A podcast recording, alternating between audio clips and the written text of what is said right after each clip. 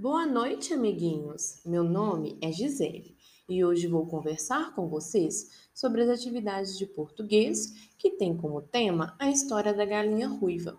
Esse reconto foi o livro de autoria de Roberto Martins. Na história da galinha ruiva, ela sai um dia para passear e encontra um grão de trigo, decide então plantá-lo. Quando crescem espigas, ela colhe e decide moer para poder assar pães. Mas em cada etapa desse trabalho, ela pede ajuda a seus amigos, o macaco, o cachorro e o papagaio.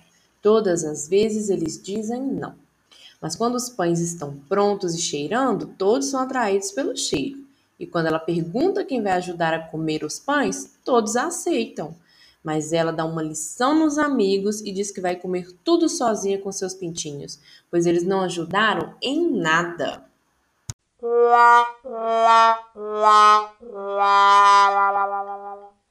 Vamos conversar sobre o que aprendemos. Você está pronto? Você gostou da história? O que você achou das atitudes do papagaio, do macaco e do cachorro?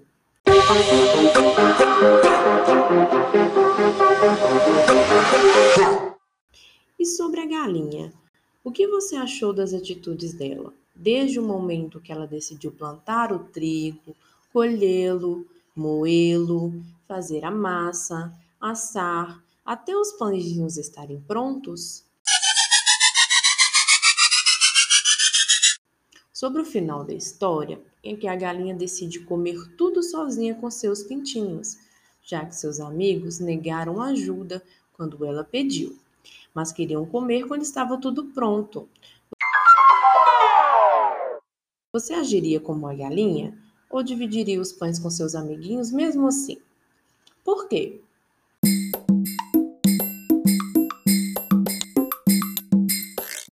Podemos ver nessa historinha a importância do trabalho coletivo, como é bom não negar ajuda quando nos é pedida e que devemos fazer sempre a nossa parte para contribuir.